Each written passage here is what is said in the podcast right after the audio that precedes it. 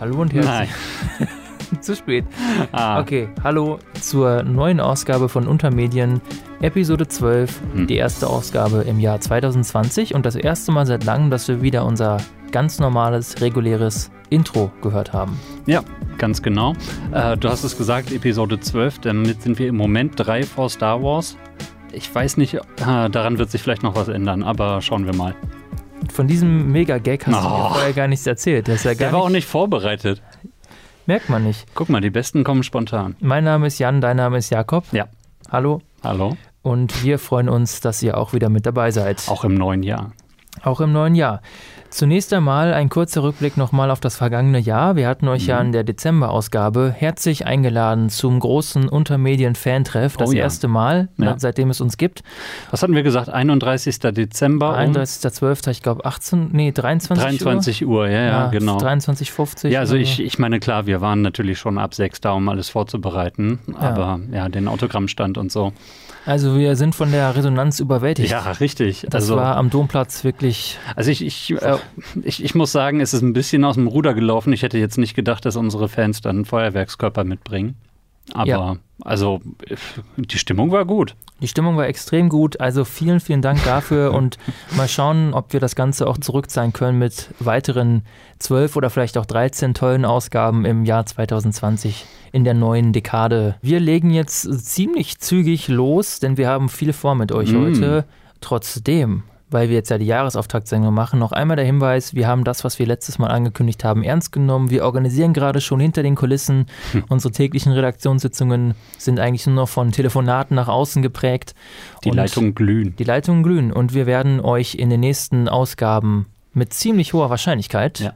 es kann höchstens noch an Terminschwierigkeiten äh, scheitern, tolle Gäste präsentieren und mit denen dann hier bei uns live im Studio, also live für uns und für euch dann aufgezeichnet, über diverse Themen aus der Medienlandschaft berichten. Und das wird ganz toll. Ich freue mich da richtig ich drauf. Ich freue mich auch richtig, denn das sind wirklich Leute, die auch was zu sagen haben, ne? anders als wir.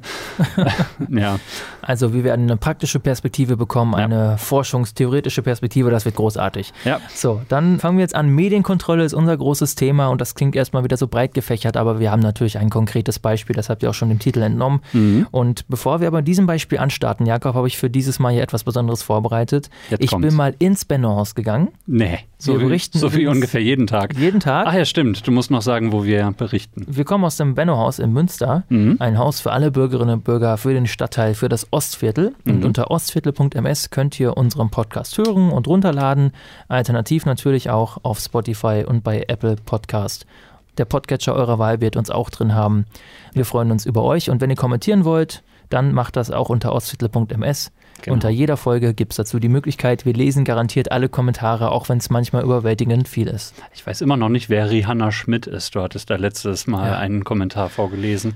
Bitte melde dich. Jetzt starten wir aber durch und jetzt kommt also dieser Beitrag aus dem Bennehaus. Ich habe nämlich fünf unserer Bundesfreiwilligendienstleistenden für einen kurzen Moment vors Mikrofon gebeten und eine kleine Umfrage unter denen gemacht. Der kurze und Moment, der letzten Endes zwei Stunden gedauert hat. Nein, so lang war es nicht. Aber ja. die Umfrage, das Ergebnis, der Zusammenschnitt, den hört ihr jetzt und ihr werdet auch gleich verstehen, warum ich das Ganze gemacht habe.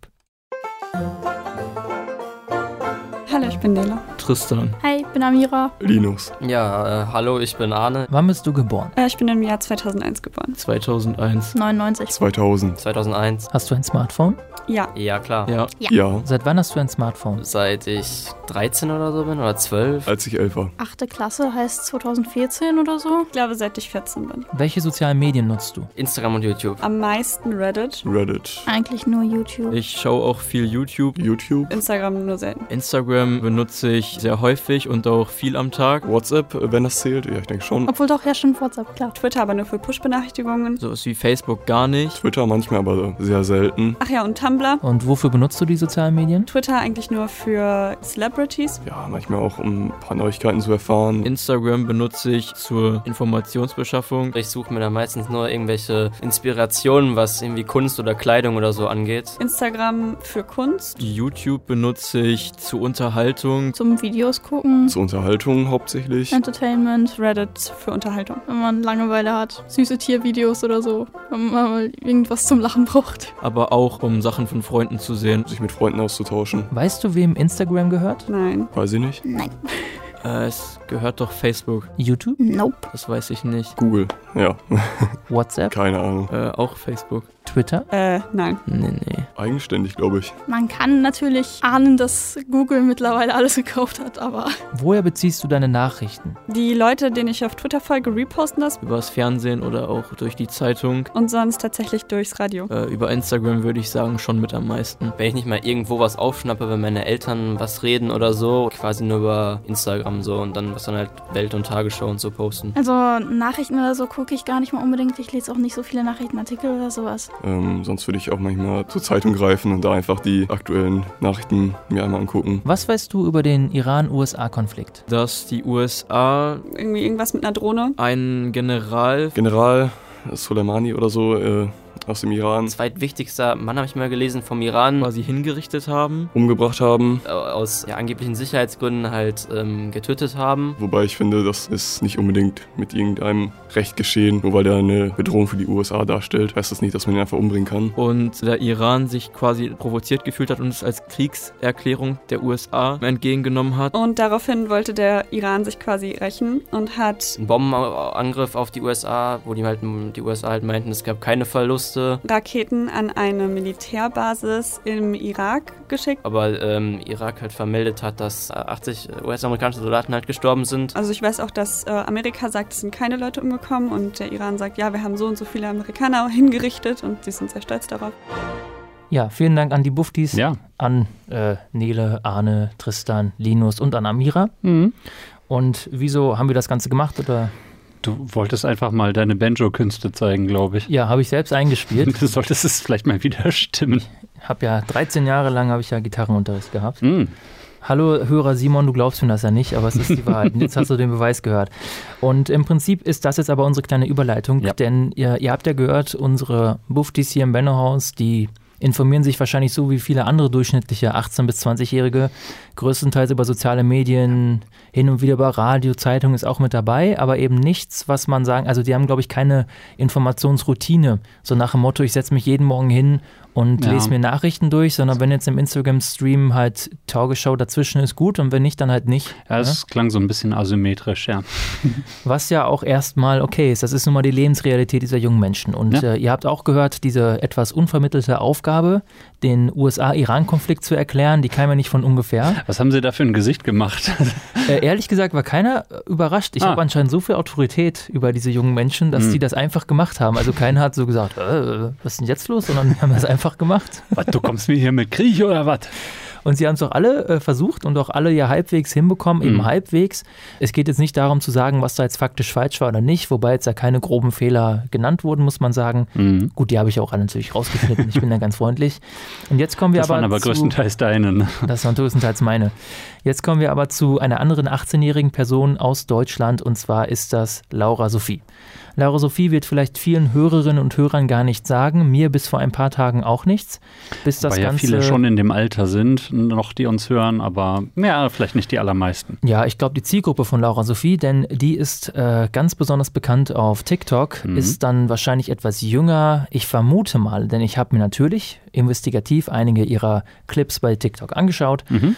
Äh, ich vermute mal, dass die Zielgruppe eher im jüngeren Bereich anzutreffen ist, höchstwahrscheinlich auch eher junge Mädchen und ich tippe mal so im Alter zwischen 8 und 14 Jahren. Sprich, du hattest ihr schon vorher gefolgt. Sicher. Und äh, Laura Sophie findet ihr unter dem Handle at laurasophxe. Also so ist es halt geschrieben, das I ist ein X, Ja, ja. Und das Sof ist mit PH, oder? das Sof ist mit PH. Okay, das beruhigt mich. Äh, ihr findet sie da bei TikTok. TikTok werden wir jetzt nicht näher drauf eingehen. Mhm. Ähm, böse chinesische Firma, Punkt.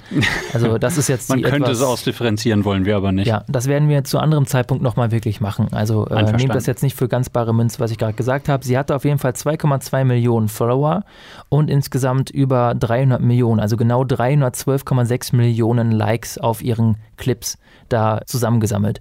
Was ist TikTok? Vielleicht kurz zur Erklärung, aber man kann da im Prinzip Videoclips posten Mhm. Das ist der Nachfolger von Musically, was vielleicht einige kennen. Ich habe das nie gehört, aber Ja. egal. Also außer in dem Video, was ich dir gezeigt habe. Ja, ja, gut, Von- aber ich meine, Ja, ja. Also im Prinzip ist das aber auch eine, ich poste Videos-Plattform und ganz eng verknüpft mit Karaoke, Gesang, Tanzen. Also das ist so ein bisschen so ein Mischmasch und da treiben sich wirklich viele Minderjährige rum. Das muss man einfach so sagen. Wie lang sind die Videos dann da so? Ach, die, die meisten sind so 30 Sekunden, würde ich mal sagen. Es Ja, gibt ja. 10 Sekunden, 30, 60. Okay. Es hält sich alles so die Also Waage. die Aufmerksamkeitsspanne noch nicht überstrapaziert. Nein. Äh, Laura Sophie ist übrigens auch bei Instagram mit 828.000 Abonne Abonnenten zum Hm. Zeitpunkt unserer Aufzeichnung unter @laurasophie und bei Twitter findet ihr sie unter @justlaurasophie. Genug der Werbung. Genug der Werbung. Nein, ich erkläre das einfach nur ein bisschen, um zu Ja. zeigen, die ist tatsächlich eine große Nummer. Naja. Ich habe schon das Gefühl, dass ich relativ einen guten Überblick habe über die wichtigsten YouTuber und Social Media Leute, von denen ich nicht die Zielgruppe bin. Mhm. Aber die war mir wirklich vollkommen unbekannt. Ist auch wirklich ihre Videos, wenn man sich das anguckt, es ist halt einfach nur, spielt einen Song ab und tanzt dazu irgendwelche Moves. Es ist wirklich, Ja. es ist auch sehr unaufwendig, Ja, meiner klar. Meinung nach. Aber gut. Aber das soll es ja auch. Es soll ja, Ja. niedrigschwellig sein. Um es auch noch ein bisschen einzuordnen, also auf Instagram, da hat sie jetzt längere Zeit nichts gepostet. Wir kommen Mhm. auch gleich dazu, wieso. Aber das letzte Mal im Prinzip zu Weihnachten, da gab es eine ganz große Adventskalenderaktion zu jedem Tag des Adventskalenders hat sie eine andere Form von Gegenstand verlost. Also das große Highlight war am 24.12. MacBook. Davor gab es unter anderem Glätteisen, Kopfhörer, Sneaker, Apple das AirPods. Ihre eigenen Gegenstände oder was? Handtaschen, Make-up, nein. Alles natürlich mit Partnern ja, und Partnerinnen. Ja, was meinst du, warum ich so blöd frage? Ja. Natürlich mit Partnern. Und natürlich auch ganz ordentlich, äh, immer am Ende ihres Instagram-Posts steht noch ganz knapp, äh, das ist Werbung. Deswegen muss ich das sagen, dass es Werbung ist, so nach dem Motto. Natürlich ist das Werbung, Lästig. ja. Die Leute, wenn die was gewinnen wollten, mussten noch was dafür machen. Das heißt, auf Instagram verlost sie ihre Sachen, auf, auf TikTok tanzt sie rum. Hm. Und dann kam aber eben jener schicksalshafte Tag in Laura Sophies noch etwas jungen Leben. Es war, glaube ich, der 5. Januar. Ich kann es nicht mehr genau nachvollziehen, denn das Video, das sie dort auf TikTok postete, ist mittlerweile gelöscht. Also es muss am 4. oder 5. gekommen sein. Mhm. Und was ich jetzt mache, ist euch einmal nur den ersten Satz des Videos abzuspielen, damit ihr auch direkt mal hört, worum geht es jetzt da eigentlich. Und hören wir da mal rein. Hier mal ein kleines Aufklärungsvideo, warum ähm, denn der dritte Weltkrieg für uns Deutsche auch extrem gefährlich wäre und ähm, ja, ich versuche es zu erklären. So, an der Stelle breche ich jetzt aber ab, denn mittlerweile hat Laura Sophie das Video gelöscht und Mhm. da wollen wir natürlich ihrem Willen nachkommen und jetzt nicht hier das ganze Video einmal abspielen. Ja. Es ist insgesamt 59 Sekunden lang und sie erklärt tatsächlich den Konflikt und das, was ihr jetzt gerade von unseren Bufflis gehört habt, das hat sie in ähnlicher Form auch so gemacht. Ich würde sagen, sprachlich noch etwas schwächer dargestellt Und inhaltlich? und inhaltlich auch mit einigen faktischen Fehlern. Also sie sagt zum Beispiel oder behauptet, der Iran verfüge über viele Atomwaffen. Wer weiß das schon Wer weiß das heutzutage? schon? Sie sagt, dass wenn die USA einen Angriffskrieg führen, die Bündnispartner aus der NATO automatisch mit in den Krieg ziehen müssten, etc. etc. Also das ist ähm, Das hätte schon so zu einigen Kampfeinsätzen geführt. ja das Ja, alte, das alte Verteidigungsbündnis NATO. Mhm. Aber gut, wäre nicht der erste Angriffskrieg, den die NATO führt. Wir wollen jetzt nicht so politisch werden, muss man sagen. Wow. Wie dem auch sei, also Laura Sophie ist 18 Jahre alt Ja. und ich, ich habe es jetzt nicht recherchiert, weil ich jetzt auch ehrlich gesagt nicht noch irgendwie näher in die Privatsphäre äh, von dieser Person eindringen möchte, zumal die schon, glaube ich, jetzt genug auf den Schultern hat in den letzten Tagen. Ja, und das glaube ich jetzt auch für unsere Zwecke nicht so interessant. Ja, ich gehe aber davon aus, sie ist wahrscheinlich dann Gymnasiastin, wenn sie 18 ist und jetzt nicht zufällig zwei, dreimal sitzen geblieben ist. Oder Abiturientin, besser gesagt. Kann ja auch sein, Mhm. dass sie auf der Gesamtschule ist. Auf jeden Fall hat sie da ein bisschen ins Fettnäpfchen getreten. Ihre Aussagen stimmen nicht. Ich weiß nicht, ob das jetzt im Sovi-Unterricht oder im Politikunterricht nie ein richtiges Thema war. Da sind schon Wissenslücken vorhanden. Und das Ja. ist auch gar nicht der Punkt. Das werfe Nein. ich ihr auch nicht vor. Das ist vollkommen normal. Auch unsere Bufflis haben das nicht normal hinbekommen. Ich erwarte auch von keinem 18-jährigen Menschen Vorgänge in der Weltpolitik, insbesondere was kriegsähnliche Vorgänge angeht, jetzt schon mal faktisch korrekt wiedergeben zu können und dann auch noch einordnen zu können. Denn das, was sie gemacht hat, ist ja im Prinzip eine Folgeanalyse. Äh, was könnte das für uns in Deutschland bedeuten? Aber stopp mich, wenn ich was Falsches sage. Unsere Buffdies haben zusammengenommen, glaube ich, auch keine 2,2 Millionen Follower bei irgendeiner Plattform. Jakob, ich glaube, du weißt, worauf wir hinaus wollen. Das ist unfassbar. Das ist Komisch. korrekt. Das ist so ein bisschen der zentrale Unterschied. Was passiert aber, nachdem sie das gepostet hat? FAZ, Bayerischer Rundfunk, Bento, Stern, Fokus, Morgenpost, WDR. Also viele mehr oder weniger Gesundheit. Qualitätsmedien Ja. haben über diesen Vorfall berichtet. Ja. Äh, Ich muss noch kurz ein Zitat anbringen aus der FAZ. Nun sollte inzwischen aber bekannt sein, seit der Zerstörung der CDU ist kaum ein halbes Jahr vergangen, dass in den Welten des Internets auch Menschen ihre Meinung zu politischen Themen kundtun können, die nicht unbedingt qualifiziert dazu sind. Also die FAZ führt ja schon seit Rezo das Video gepostet Mhm. Ja. hat, so einen echt peinlichen Krieg gegen ihn. Und ich würde mich jetzt auch schwer tun, das Video von Rezo zu vergleichen mit dem, was, ja. Also ist, ist schon, also es ist, ist zumal es, es inhaltlich zumindest gleichzusetzen, ist ein ganz äh, weiter Wurf. Äh, und das ist In echt schon, echt schon peinlich, dass sie selbst in so einem Artikel das unterbringen müssen. Wobei man fairerweise sagen muss, dass wir in unserer Vor äh, Vorbesprechung ja den ähnlichen Vergleich gezogen haben. Denn was ist jetzt hier im Prinzip das Thema? Dass also eine Person, die sonst oder die ihre Reichweite, diese 2,2 Millionen Follower auf TikTok, durch Tanzvideos und durch ihr sympathisches Auftreten und dann ist sie mal bei Oma zu Besuch und sowas. Also ich Mhm. habe auch, was sie sonst so postet, also irgendwie ähm, das Video habe ich bei meiner Oma aus Frankreich gedreht, welche ich alle ein bis zweimal im Jahr sehe, trauriger Smiley. Und dann Echt? wird dazu 60 Sekunden getanzt. Das ist ihr üblicher Inhalt. Okay. Ja, also ich habe gerade die Emotes auf deinem Zettel schon gesehen, den du aus Ablage P gezogen hast. Ja. Ähm, ja. Sehr beeindruckend. ein Running Gag, der nicht sterben wird. So. Äh, ja, das ist also die Situation und wie geht man jetzt damit um? Deswegen auch unser Thema Medienkontrolle und sowas Mhm. ähnliches ist bei Rezo ja auch passiert. Der hat mit seinem Video, mit dem Video Zerstörung der CDU ja auch eine unfassbare Reichweite gehabt Oh ja. äh, von mittlerweile, ich weiß, 16, 17 Millionen Views oder so. Ich weiß jetzt gerade gar nicht. Nee, wüsste ich jetzt auch nicht. Äh, und das ist natürlich ein, äh, eine unfassbare Zahl. Und Laura Sophie hat jetzt auf ihren Videos durchschnittlich jetzt natürlich keine Millionen Views, sondern das sind Nein. meistens 10, 20.000. Aber es ist natürlich schon eine beträchtliche Reichweite. Und die Frage ist,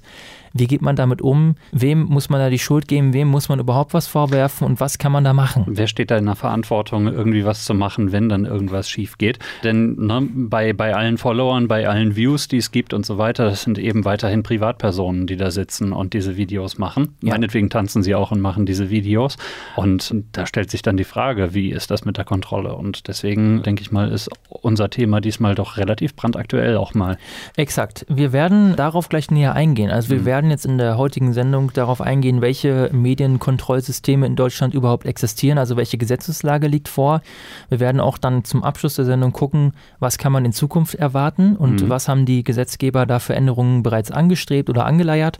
Bevor wir das tun, würde ich jetzt aber tatsächlich dann den ersten kleinen äh, Schwenk machen und äh, auf eine kleine isolierte Medieninsel aufmerksam machen. Das ist jetzt aber äh, also ge geplant, dass wir diese Ausschweifung machen. Ja? Das ist jetzt vollkommen geplant, Mhm. Denn ich glaube, dass die Bürgermedien, und darum soll es jetzt etwas gehen für einen gewissen Zeitraum, ein ganz gutes Beispiel dafür sind oder ein Mikrokosmos sozusagen Mhm. in unserer Medienlandschaft, um zu erklären, dass dieses Problem ja im Prinzip schon immer vorhanden war und dass es eben mit, mit Reichweitensteigerung, Unkontrollierbarkeit immer größer wird. Jan, Ja, wer oder was sind denn die Bürgermedien? danke, dass du mich das fragst, Jakob. Mhm. Das hätte ich ja gar nicht erwartet. Nee, abgesehen davon, dass wir es ein bisschen schon mal angesprochen hatten in unserer Radiofolge, aber diesmal wird es noch ein bisschen weiter ausformuliert, denke ich mal. Im Prinzip sind ja alle Bürgerinnen und Bürger Teil der Bürgermedien. Das ist das Grundprinzip. Das heißt, Bürgermedien sind von der Definition her Medieninhalte, die von Bürgerinnen und Bürgern direkt und in der Regel auch ohne jegliche Form von Zensur, das ist Mhm. wichtig, Ja. erstellt werden und verbreitet werden dürfen und können und dann eben wiederum auch von anderen Bürgerinnen und Bürgern konsumiert werden sollen. Das ist das Grundprinzip. Ja. Und das wird euch bekannt vorkommen, denn im Prinzip ist das genau das, was TikTok, YouTube, Instagram auch machen. Das heißt also, das grundsätzliche Prinzip der Bürgermedien, nämlich eine Verbreitung zu ermöglichen oder eine Verbreitungsplattform bereitzustellen für Bürgerinnen und Bürger, die abseits von öffentlich-rechtlichem und privaten Rundfunk stattfinden, also TV-Sendern und Radiosendern, Mhm. die ist obsolet geworden, diese, ähm, diese Möglichkeit oder diese Idee. Ja. Das ist auch eine der großen Krisen oder Identitätskrisen der aktuellen Situation in Bürgermedien. Und das Spannende ist, dass wir eben auch Teil von Bürgermedien sind. Das heißt, es gibt diese institutionellen Bürgermedien, es gibt Einrichtungen und Sender, Mhm. die äh, Bürgermedien anbieten und unterschiedlich interpretieren. Das Wichtige ist, dass Bürgermedien als solches, deswegen ist es auch schwierig jetzt zu sagen, das sind Bürgermedien, eine genaue Definition zu geben, Ja. weil das wie alles in Deutschland, darauf kommen wir auch gleich noch bei der Medienkontrolle, föderal geregelt ist. Das heißt, jedes Land hat die Möglichkeit, Bürgermedien unterschiedlich auszugestalten. Mhm. Und einige Länder nehmen diese Möglichkeit gar nicht wahr und andere Länder nehmen sie mehr oder weniger stark wahr. Und NRW war jahrelang wirklich eins der stärksten Länder im Sinne der Förderung. Das hat aber eben maßgeblich seit 2007, muss man sagen, abgenommen. Da haben wir dann doch einen ziemlichen, äh, eine ziemliche Kurve nach unten erlebt. Die Geschichte ist sehr lang gewesen. Ja. Ich, ich hoffe, Nein, darauf, wir verfallen hier in keine Rants. darauf gehen wir jetzt auch gar nicht, gar Okay. nicht ein. Äh, wichtig ist, dass diese Idee schon in den 70er Jahren aufkam. Ja. Es gibt da, gab da damals eine Expertenkommission, offener Kanal. Ich werde dazu mal ganz ausführlich berichten, das habe ich damals auch mal angekündigt. Ja. Und die sind damals schon auf die Idee gekommen oder haben das besprochen, wie ist das mit offenen Kanälen, also Fernsehsendern, die von Bürgern gestaltet werden. Und im Prinzip hat sich das dann in NRW zumindest so entwickelt, dass wir eine sehr starke Radiolandschaft hatten und eine Mhm. sehr starke Fernsehlandschaft. Und unter anderem hatten wir hier im Bennohaus einen eigenen TV-Sender von 97, 98 ungefähr bis ins Jahr 2008 hinein, also bis zum 31.12.2008, auf denen dann wirklich Programm vom Bürgerinnen und Bürgern lief. Das heißt, Ja. man konnte hier hinkommen, eine Sendung abliefern und die musste ausgestrahlt werden, solange, und das war die einzige Einschränkung, sie eben nicht gegen geltendes Gesetz oder gute Sitten oder sowas verstößt. Genau, das war dann der Sender, wo ich dann immer noch dann einfach dran vorbeigesappt Ja, habe. wo man dann äh, eigentlich nur Spaß hatte, wenn man betrunken halbnackt vom Sofa lag oder auf dem Sofa. denn genauso wurden die Sendungen produziert. Nein, Scherz. Das ist es. So, jetzt äh, kommen wir aber auf diesen Mikrokosmos noch etwas näher zu sprechen, denn aktuell ist es in NRW so, es gibt weiterhin die Radiolandschaft, haben wir ja schon ein bisschen drüber gesprochen, in den lokalen Radiosendern findet ihr die, zum Beispiel bei Antenne Münster, Radio Köln, äh, Radio Warendorf etc. etc. Ja. Und wir haben auf der Fernsehseite eben nicht mehr diese einzelnen offenen Kanäle, sondern seit Sommer 2009 einen zentralen Sender, der heißt NRVision seit einigen Jahren. Ja. Ein tolles Wortspiel. NRVision erhält seine Existenzlegitimation aus dem Landesmediengesetz NRW, genauer gesagt aus dem Paragraphen 40c. Und da steht drin, Jetzt wird's rechtlich. dass die Landesanstalt für Medien für die Veranstaltung von Hörfunk und Fernsehen jeweils einen landesweiten Lehr- und Lernsender zulassen kann, deren Zweck die Qualifizierung, die Vermittlung von Medienkompetenz sowie die Erprobung innovativer Programm-, Partizipations- und Ausbildungsmodelle ist. Mhm. Und auf dieser Grundlage existiert dieser Sender also schon längere Zeit und vielleicht, wenn ihr in NRW wohnt, habt ihr ihn schon gesehen. Den kann man empfangen, wenn man ein Unity Media Kunde ist, im Kabelnetz von Unity Media oder von Net Cologne oder Net Aachen. Mittlerweile, glaube ich, auch bei Magenta TV und natürlich online seit einiger Zeit. Naja, genau. Das heißt, es gibt eine Mediathek und es gibt auch den Fernsehstream, den linearen Stream online abzurufen. Ja. Das ist das Grundprinzip. Das ist also der, die Lage, in der wir uns jetzt befinden. Und das Prinzip von einer Vision folgt den alten Maßstäben der Bürgermedien. Jeder kann mitmachen, jeder kann da Fernsehen einreichen. Also ihr könnt wirklich ein Smartphone-Video drehen, fünf Minuten hinrotzen, schickt es dahin und sie müssen es ausstrahlen.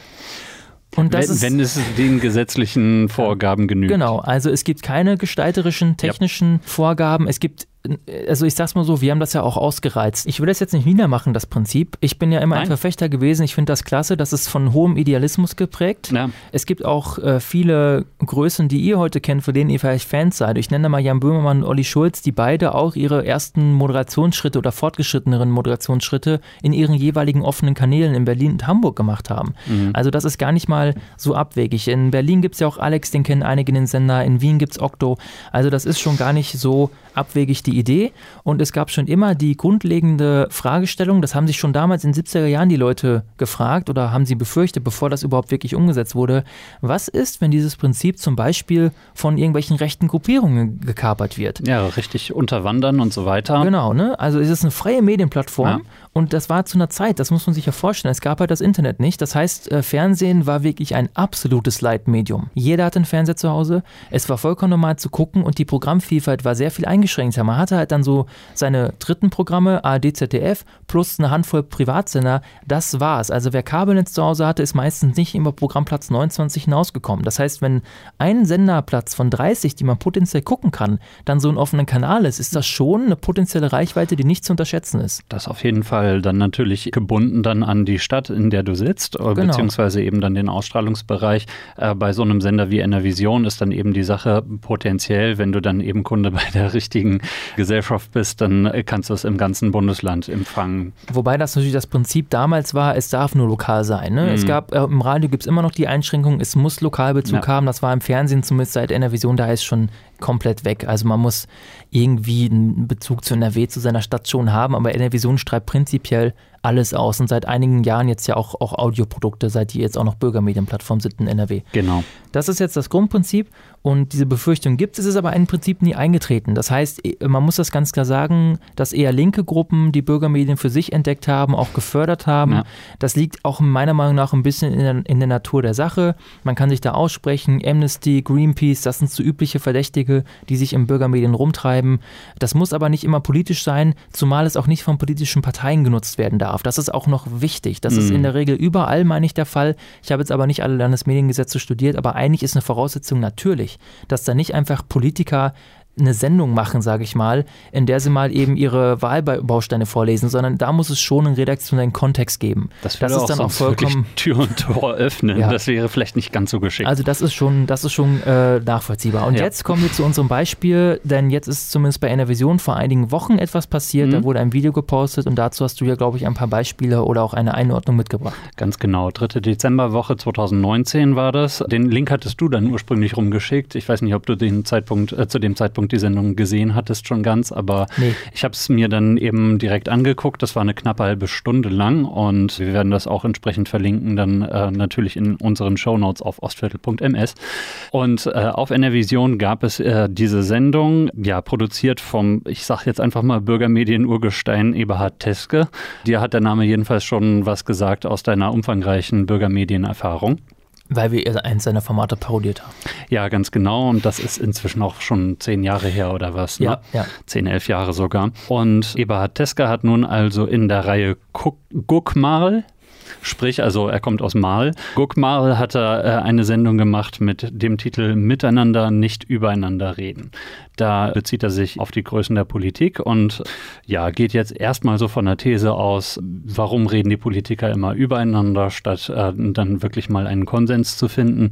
Das ist dann, hm, gerade wenn man sich mit dem politischen Prozess nicht ganz so sehr auskennt, natürlich eine populäre Haltung. Und ja, Teske geht in seiner Sendung so von der Prämisse aus, er, er wollte eine Talkrunde mit Politikerinnen und Politikern äh, starten aus allen Parteien, sage ich mal, aus allen relevanten Parteien. Und alle haben abgesagt, als ein AfD-Politiker zugesagt hatte. Das findet Teske jetzt also nach eigener Aussage schlimm und äh, stellt sich die Frage, äh, warum niemand mit der AfD, also einer Ne, demokratisch legitimierten Partei äh, reden möchte. Also fragt er die AfD. Das ist dann der logische Schritt natürlich. Okay, nee, das äh, war schon gehässiger, als ich wollte. Aber egal, also letzten Endes läuft es in dieser Sendung äh, darauf hinaus, dass dann Eberhard Teske äh, einen, ähm, ja, einen Bundestagsabgeordneten begleitet für eine Woche lang, nämlich Martin Renner von der AfD. Und ja, also schon von Anfang an zeigt er sich beeindruckt von dem Auftreten. Also ich mu äh, muss sagen, ich weiß nicht, wie weit du das dann jetzt äh, bis jetzt gesehen hast, aber. Ich habe das nicht ganz durch. Ja. Also da hatte ich nicht die Motivation. Das ist jetzt auch schon länger her. ja, ich ja, wusste gut, ja, du bereitest das vor. Und, ja. Prima, ja.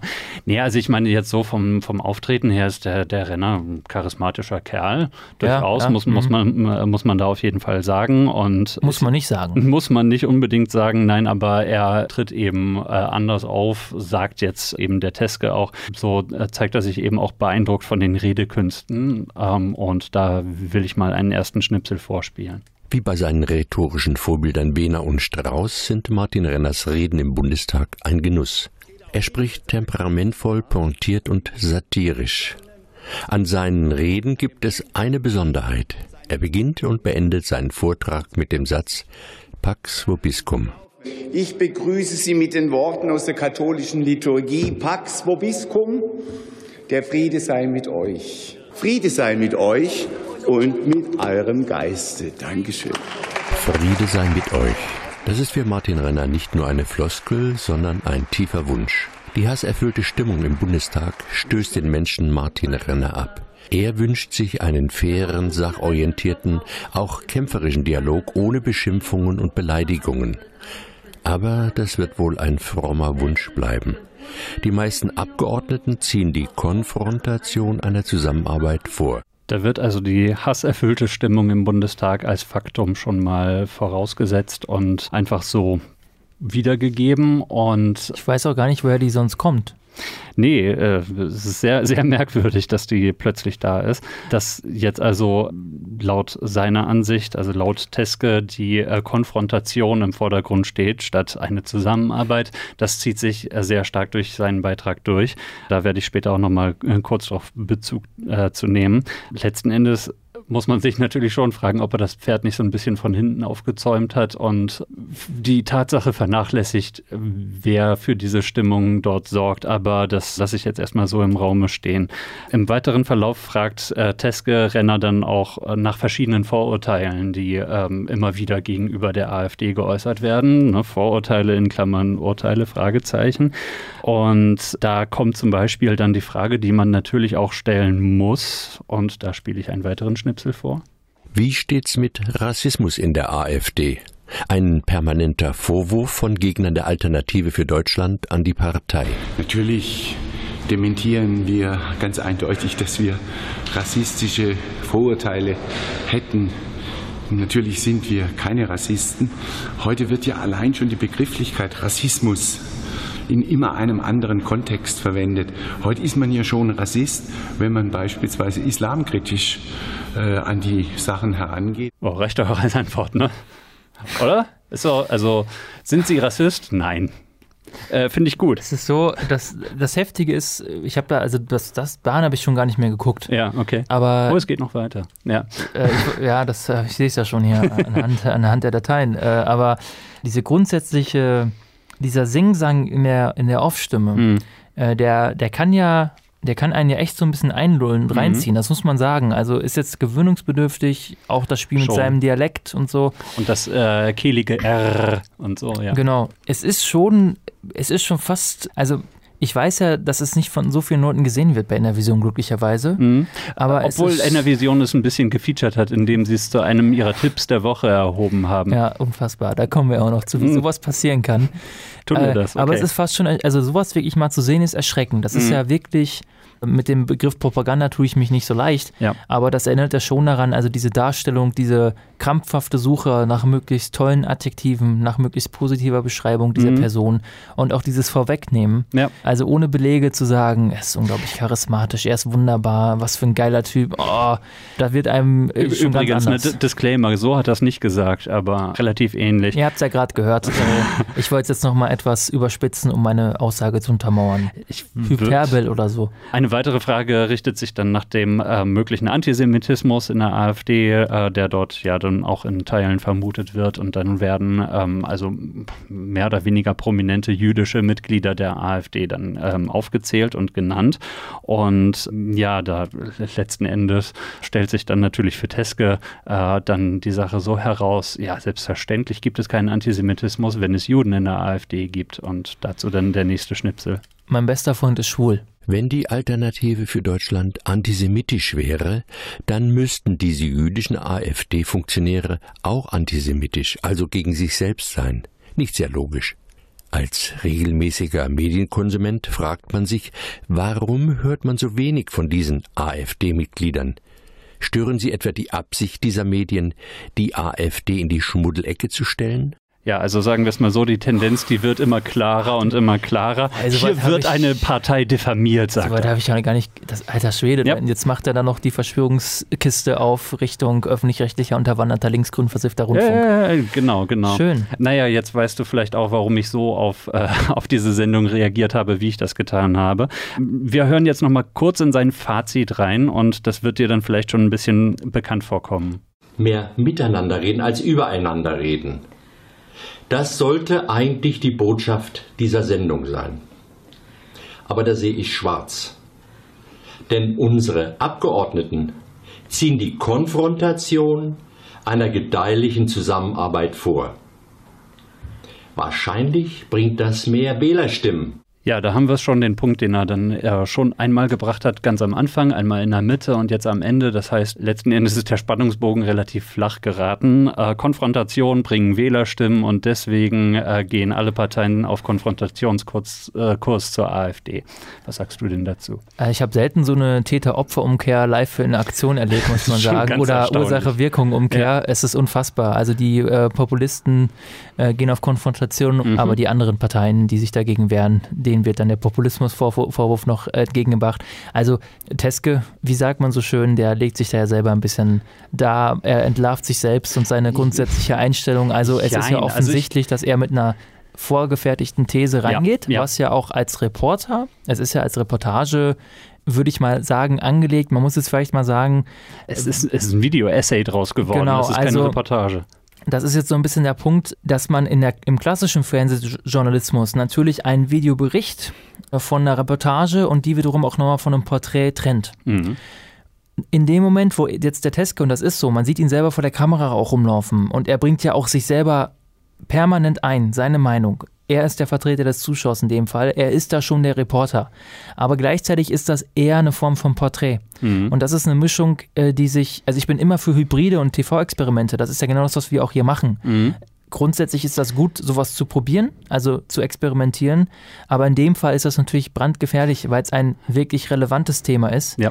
und weil er ganz gefährliche Argumentationswege aufgreift und die mit Hilfe dieses filmischen Mittels, nämlich da den vermeintlich neutralen Reporter zu Mhm. spielen, Ganz genau. der natürlich mit einer These reingeht, was als Reporter auch okay ist. Es geht ja in der Regel darum, auch Thesen zu checken Ja. und die gegenzuwerfen. Aber diese Thesen sind ja nur dafür da, um das dann von dem genialen Martin Renner Mhm. untermalen zu lassen. Ja. Es ist journalistisch natürlich unterste Schublade. Ja. Und sowas würde zum Beispiel auch zu Recht im öffentlich-rechtlichen Fernsehen gar Niemals. nicht Nein. ausgestrahlt werden. Nein, auch nicht im privaten Er, Rundfunk. er vertraut seiner Primärquelle. Er kommt äh, erstmal seiner Primärquelle viel zu nah, natürlich. Also, äh, äh, Moment also ich, ich weiß ich nicht. würde den Renner nicht als Quelle bezeichnen, Mhm. sondern ich würde sagen, seine Primärquelle ist wahrscheinlich Facebook-Gruppe, äh, was ist los, warum hassen alle AfD? Ja. Und Renner ist ja eigentlich nur seine E- Echo-Chamber sozusagen, sein Live, seine Live-Filterblase, Ja. die menschlich gewordene Filterblase. Naja, ganz genau. Er bestätigt nur das, äh, womit er dann schon reingegangen ist. Das äh, stimmt. Ich, ich bin nicht ganz sicher. Also er hat es auch nicht weiter ausgeführt, inwieweit er eine Talkrunde mit allen Parteien geplant hatte und so weiter. Wie das inhaltlich aussehen Ja, sollte, hat er nie das gesagt. Ist, das ist ja auch ein Feigenblatt. Das Ja. Also zu sagen, die anderen reden nicht mit mir, deswegen rede ich jetzt hier 60 Minuten nur mit einem, ist natürlich auch vollkommen, das ist natürlich ein vollkommen falscher jetzt, jetzt den Verdacht zu Rückschluss. äußern, pass auf, subversiv, jetzt den Verdacht zu äußern, dass er eigentlich einfach nur was über die AfD machen wollte, äh, das wäre Nein. natürlich böswillig. Nein, also ich gehe davon aus, er wollte es machen, Ja. aber er, hat's, äh, er hat dann daraus aber nochmal ein größeres Feigenblatt entwickelt. Das Ja. will ich irgendwie damit zum Ausdruck bringen. Er hat dann aus einer Trotzreaktion, und ich kenne sowas ja, Mhm. wenn sich ein Polit Politiker einem Interview verweigert, finde ich das auch falsch.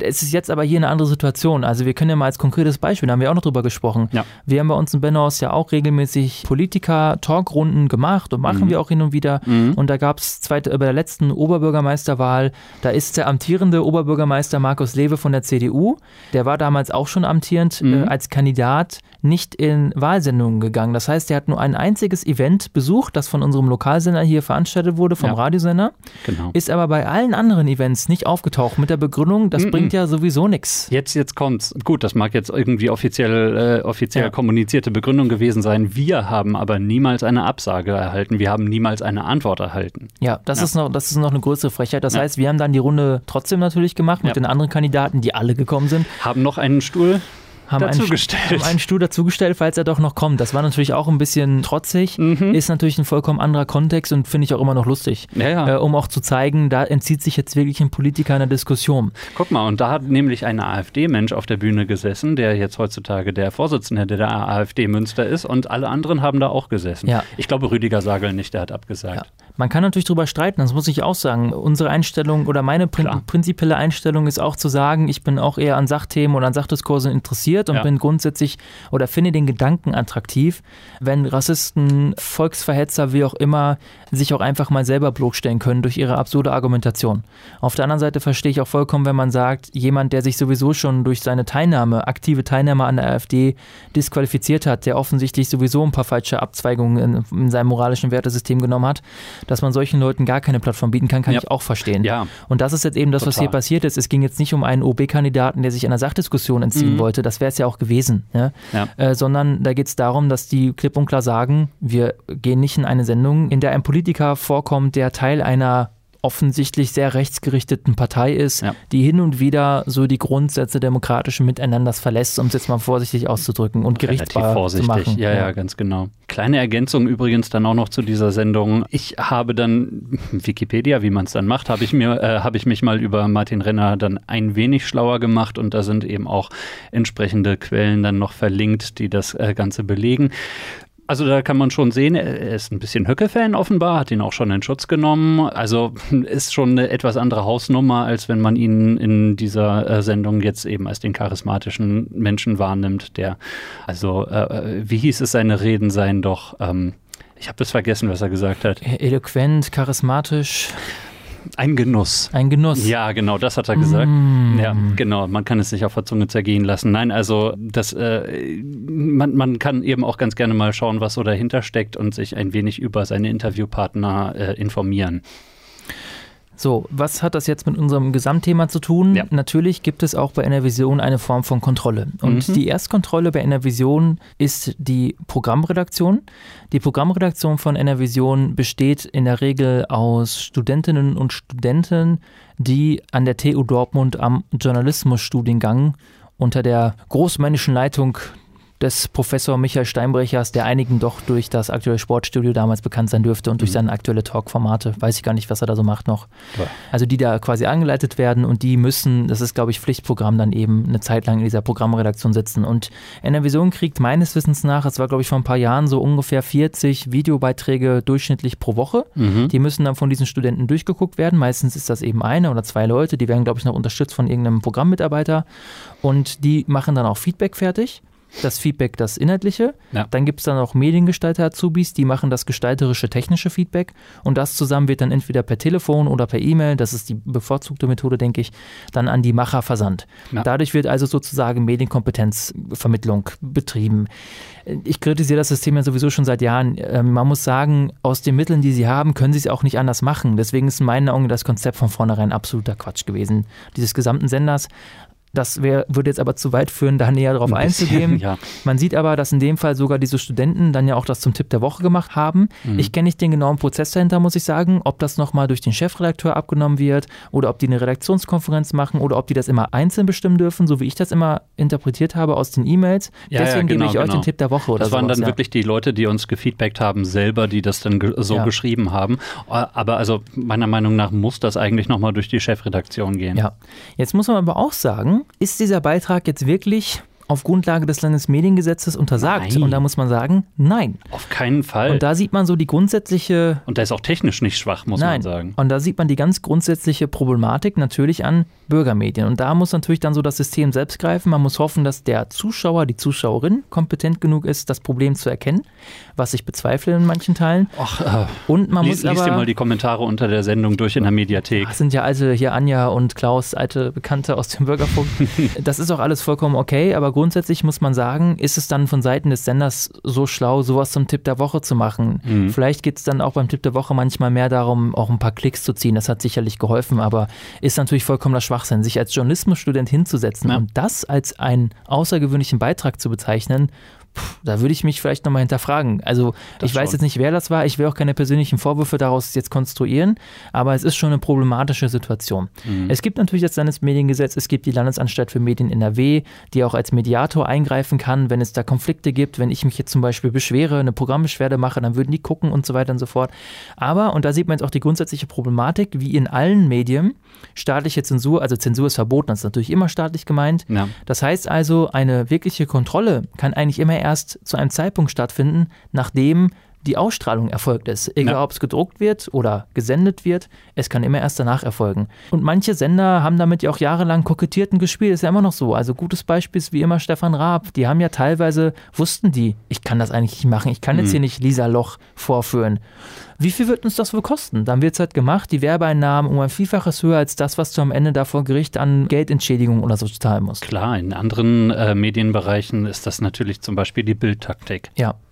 Das ist also ein grundlegendes Problem, das die Bürgermedien genauso betrifft. Man muss aber sagen, dadurch, dass die Bürgermedien, und jetzt machen wir auch wieder so ein bisschen den Schwung zurück in unser eigentliches Hauptthema, also die eigentliche Medienlandschaft, die Bürgermedien gehören dazu, aber sie haben immer nur so ein Schattendasein, dass letzten Endes die Bürgermedien ein bisschen von, diesem, von dieser Problematik verschont sind, dadurch, dass die Reichweite nicht so groß ist. Denn man muss ganz klar sagen, dass Kontrolle erst eigentlich dann richtig greifen muss, äh, um zumindest äh, das eigentliche Ziel der Rundfunkgesetzgebung zu erfüllen, wenn eine gewisse Reichweite erreicht wird. Denn Wirkung kannst du maßgeblich nur dann haben, wenn du auch Reichweite hast. Das Mhm. ist ein voll, vollkommen nachvollziehbares Kriterium. Es gibt auch andere Kriterien, das ist auch vernünftig, aber Reichweite ist natürlich das Wichtigste. Denn nur wenn du eine gewisse, gewisse Masse an Leuten erreichst, kann das, was du da sagst oder gemacht hast, auch wirklich Wirkung entfalten. Und die 17 Millionen potenziellen Menschen in NRW, nee, Moment, diese Menschen sind nicht nur potenziell. Fall. Vier Aber Millionen potenzielle Haushalte, die ja, das empfangen können. Ich wollte gerade sagen, es sind äh, eben bei weitem nicht äh, diese 17 Millionen Menschen, die äh, dann wirklich äh, sich das dann letzten Endes angucken ja. können.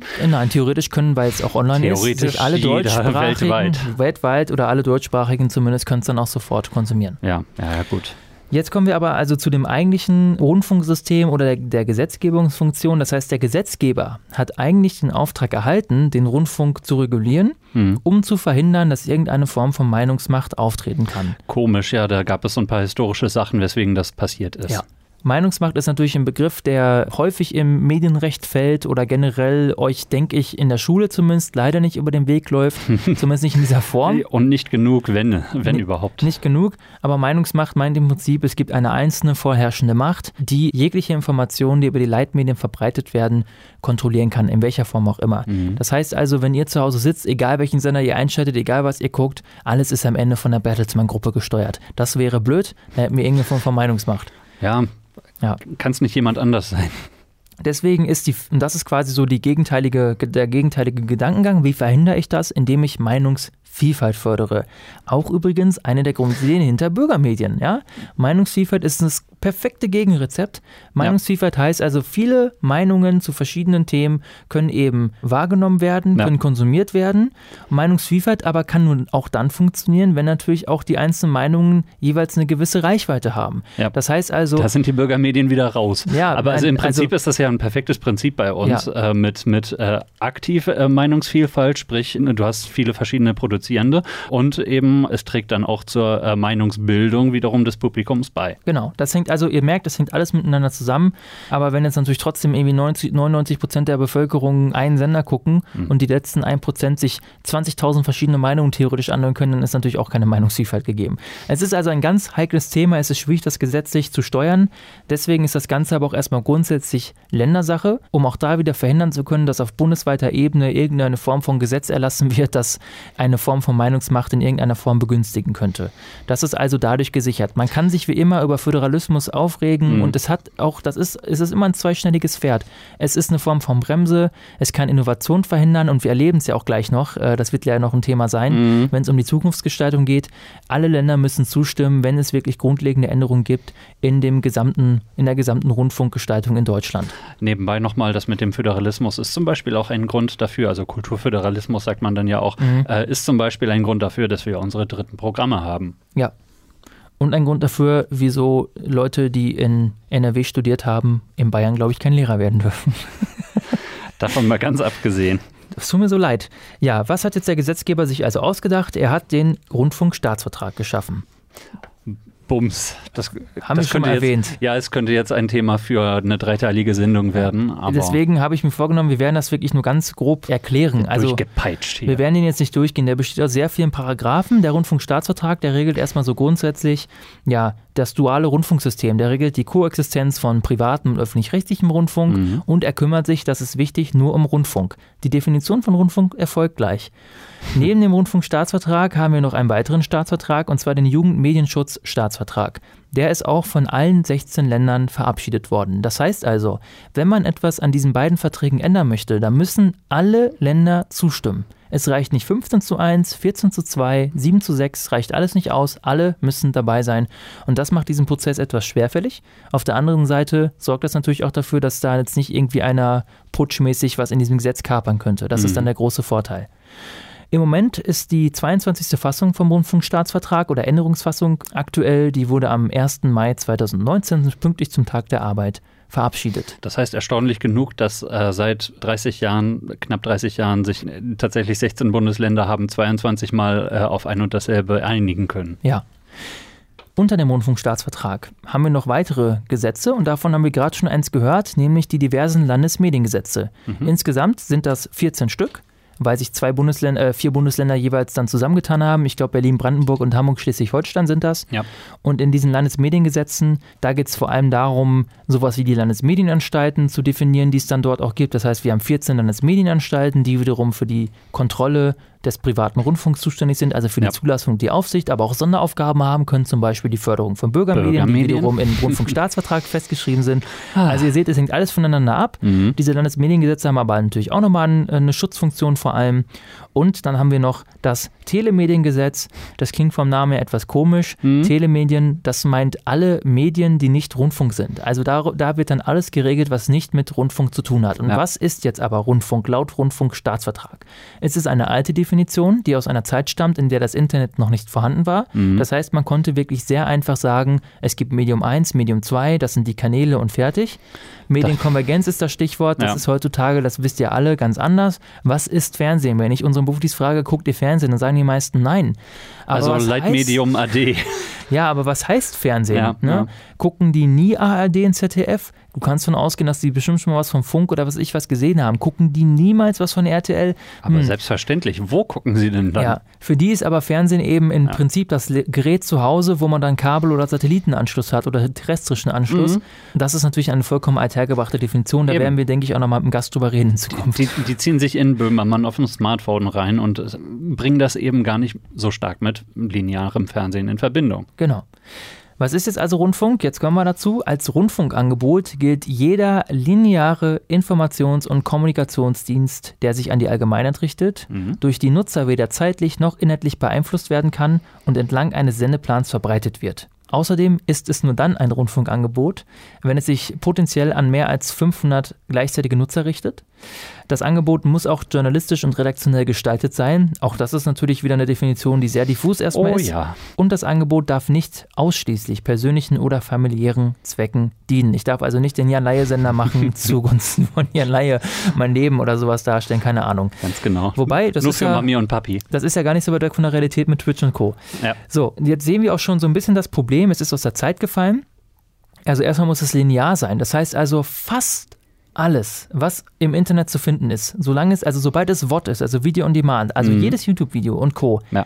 Jedes TikTok-Video, jedes Instagram-Video ist nicht Rundfunk. Ja. Das heißt, der Rundfunkstaatsvertrag greift nicht. Weil die Nutzerinnen und Nutzer dann sich das Video anklicken, wann sie wollen. Ganz genau. Und das reicht schon aus, um dieser Definition zu entgehen. Ja.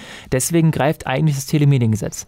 Jetzt haben wir ja seit noch gar nicht so langer Zeit diesen Jugendmedienschutzstaatsvertrag. Das war auch eine schwere Geburt. Der ist das letzte Mal Allein geändert das worden. Wort ist eine schwere Geburt. Oh ja, mit oder ohne Bindestrich ist da die Frage. Oh ja, viele Bindestriche. Ja, die letzte Änderung an diesem Vertrag ist am 1. Oktober 2016 übrigens in Kraft getreten. Mhm. Und der Vertrag ist im Prinzip dafür da, und das ist eigentlich auch ganz cool durchdacht, den Schutz von Kindern und Jugendlichen in allen Angeboten von Rundfunk und Telemedien sicherzustellen. Mhm. Da sind also, da ist erstmal also alles drunter gefasst. Das kleine Problem ist, dass er sich ausschließlich auf deutsche Betreiber anwenden lässt. Und da habe ich eine Statistik gesehen, dass er damit so circa 10% der in Deutschland verfügbaren Seiten nur erfasst. Mhm. Also 90% der Seiten, die man mit einem deutschen, mit einer deutschen IP erreichen kann, sind nicht von einem deutschen Betreiber. Das ist so ein bisschen die Grundproblematik und unter der leiden wir jetzt gerade. Das Mhm. heißt also, um jetzt nochmal den Bogen zu schlagen zu Laura Sophie, wir haben ja auch schon gesagt, es ist ja nicht verboten, was sie gemacht hat. Ja. Sie hat ja, also erstmal, man kann ja auch online gehen lügen. Das kann mir auch keiner verbieten. Ich kann ja auf YouTube einfach lügen. Und solange ich jetzt nicht Ich wusste gar nicht, dass das eine Möglichkeit ist. Ich Ja. glaube, ich probiere das mal aus. solange ich jetzt, ich kann mal, ich mach mal was, Jakob, du bist unglaublich intelligent. Guck mal, nichts passiert mehr. Und äh, solange ich, Bums, abgeschaltet. solange ich jetzt hier nicht den Holocaust leugne Ja. oder andere oder andere schreckliche Dinge tue, kann mir erstmal keiner was. Ja. Das ist die Situation. Und jetzt kommt eben dieses kleine Problemchen der Reichweite ins Spiel. Mhm. Was ist aber, wenn ich da mit diesem Quatsch, den ich da erzähle, und mit diesem haltlosen Quatsch eine gewisse Reichweite habe, so wie Laura Sophie, die potenziell erstmal 2,2 Millionen Leute hat, die ihr, die ihr folgen und benachrichtigt werden, aber potenziell das ganze deutschsprachige Internet ja auch theoretisch erreichen kann Ja. und dann am Ende vielleicht ein paar 10.000 Leute hat, diese Zielgruppe auch noch so jung ist. Also die die Medienkompetenz mit hoher Wahrscheinlichkeit gar nicht haben, das nicht richtig einzuordnen wissen, das auch selber nicht gegenchecken können, das auch höchstwahrscheinlich nicht hinterfragen. Wir haben ja gehört, selbst die Buffdis bei uns, Ja. da gab es ja zwei, die sich ausschließlich über Instagram, also über die Ja. Tagesschau und sowas zumindest informieren. Immerhin, ja. Aber das ist natürlich schon ein bisschen beängstigend. Nee, und das ist ja jetzt auch gerade wirklich des Pudels Kern, auf den wir jetzt dann stoßen, was Laura Sophie betrifft. Denn ganz offenbar, äh, und es wurde vielfach berichtet, ja, haben dann doch so einige minderjährige Jugendliche ähm, dann doch ein bisschen am Rad gedreht aufgrund dieses Videos. Und die Reichweite hat eben dann äh, ihr Übriges dazu getan, dass ähm, offenbar so auf einigen Schulhöfen sich ein bisschen Panik vor dem Dritten Weltkrieg breit gemacht hat. Ich würde jetzt aber behaupten, dass das Video vielleicht ein bisschen Öl ins Feuer gegossen hat. Ich meine, das Mhm. Thema Dritter Weltkrieg war ja in den sozialen Medien schon davor. Ja, ja, klar. Ich denke mal eher, dass, dass es so groß war, hat ja sie dazu veranlasst, das zu machen. Oder sie hat es wahrscheinlich auf dem Das- Schulhof aufgeschnappt. Das schon. äh, Also an dem Morgen war Twitter, also jeder Trend von Twitter war äh, irgendwas mit Ja. Iran und ich und muss so da, gab es ja direkt auf, ich gehe auf Reddit, natürlich als erstes auf Reddit mich informieren. Mhm. Gehe ich auf Reddit, gab es ja direkt so ein äh, schönes Image-Makro. Europäer, wenn sie um 7 Uhr morgens aufstehen, dann siehst du nur so die Twitter-Trends, World War III, Trump, Iran und du sitzt da so, okay. Ich glaube, ich gehe zurück ins Bett. Ja, was ist denn da passiert? Zieh, zieh mir eine Bleidecke über den Kopf. Ja, man muss jetzt erstmal festhalten an dieser Stelle, es gibt keine Möglichkeit oder nach aktueller Gesetzeslage gibt es keine Möglichkeit, konkret da jetzt was zu machen. Nein. Muss man einfach so sagen. Es gibt keine wirkliche Möglichkeit, man kann auf sie zugehen, man kann natürlich, und das ist ja auch passiert, die Macht des Mobs nutzen. Mhm. Das heißt, gerade auf Twitter, und das muss man jetzt auch nochmal sagen, deswegen habe ich jetzt das Video, also sie hat zum einen gelöscht und dadurch klar zum Ausgebracht, sie will es nicht und auch dieser eine Satz ist vielleicht schon kritisch, aber da ging es mir um die Einordnung, um zu zeigen, so klingt die, so erklärt die das. Also um auch zu zeigen, da war jetzt kein böswilliger Gedanke dahinter. Nein, dieser ne? Satz zeigt, dass sie sich nicht als Autorität aufspielt, was Ja. das betrifft. und auch definitiv nicht ist. Das muss man einfach sagen. Ja, ja. Und äh, auf Twitter, wie das dann ja auch leider so ist, geht es dann direkt los, ach du Scheiße. Und ich kann das sogar verstehen, dass man sich denkt, ach du Scheiße, was macht die da? Mach's weg. Und sie hat es wirklich ja auch gelöscht. Mhm. Ja, gut, aber du hast eine Kopie bekommen. Ja, also so weil sofort, ich weiß, wo ich der von Twitter, aber natürlich sofort einer hat das gepostet und irgendwie drunter geschrieben, ach du Scheiße Ja. oder sowas. Äh, sie selber hat sich dann auch auf Twitter geäußert. Das ist deswegen so eine interessante Info, weil sie da nur 500 Follower hat oder seit, ich glaube, am Anfang hatte sie nur 100. Das ist für sie eigentlich kein Medium, das sie nutzt. Ja. Aber sie hat, glaube ich, auch selber wahrscheinlich erkannt, äh, wenn du so eine Entschuldigung und sowas machst, dann machst du es besser da, wo es hingehört, nämlich auf Twitter in den Shitstorm rein, wo ja auch eh die politisch, politischen Filterblasen sich gegenseitig bekriegen. Und da hat sie dann zum Beispiel geschrieben, Hello, ich habe eingesehen, dass meine Aussagen nicht ganz stimmen, welche ich im Video genannt habe. Aber mir wurde das so weitervermittelt und ich dachte, dass das stimmt. Sorry dafür, ich habe es nur im guten Willen gemeint. Hashtag Laura Sophie. Und dann hat sie noch einen zweiten Tweet abgesetzt. Oh Gott, sie ist eine ganz normale 18-Jährige. Ja. Oh, äh, nichts gegen euch 18-jährige Hörerinnen und Hörer. Und Buffdies. Und Und Buffdies. das, das, zwe- der zweite Tweet. Das Video ist außerdem, seitdem ich weiß, dass es nicht 100% stimmt, auf offline gestellt worden. Und ich habe meine Fehler auf TikTok berichtigt, auch wieder offline. Ich glaube, jeder macht Fehler, also bitte hört mit diesem Shitstorm auf. Danke, Hashtag Laura Sophie. Das ist immer das beste Mittel, gegen einen Shitstorm vorzugehen, indem man äh, ihn auffordert, doch aufzuhören. Ja, aber man muss sagen, es hat sich, es ist ein bisschen Ja. abgeflaut. Ich hätte es anstelle dieses Twitter-Nutzers auch gelöscht, das Video. Also meiner Meinung nach sollte man es wegmachen. Mhm. Es ist auch gut jetzt und man muss auch ganz klar sagen, das ist ja auch leider so, dass dann die ganzen Typen kommen, die beleidigen müssen. Das ist leider Ja, ja. dieses riesige Problem, das sich dann da auch vervielfältigt. Sie hat natürlich einen Fehler gemacht, sie hätte das nicht posten dürfen. Mhm. Sie hatte aber auch nicht die Kompetenz, das zu erkennen, das muss man auch einfach sagen. Woran wiederum nicht sie selbst unbedingt schuld ist, sondern meiner Meinung nach so wie immer, ich die Schuld immer aufs Bildungssystem schiebe.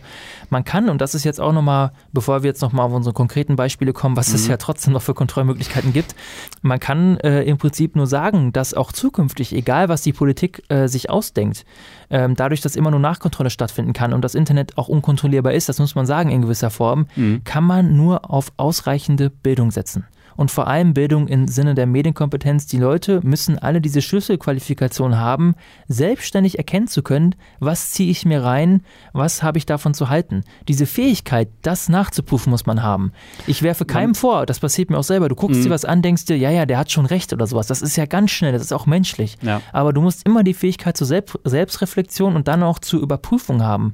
Das muss man lernen in der Schule und irgendwie klappt das noch nicht so richtig. Nee, und da ist natürlich jetzt alleine auch durch das Internet sehr viel dazugekommen, was dann Medienkompetenz betrifft. Eben, du hast es angesprochen, die Rezeption von Medien, wie, ähm, wie informiere ich mich und ähm, informiere ich mich überhaupt.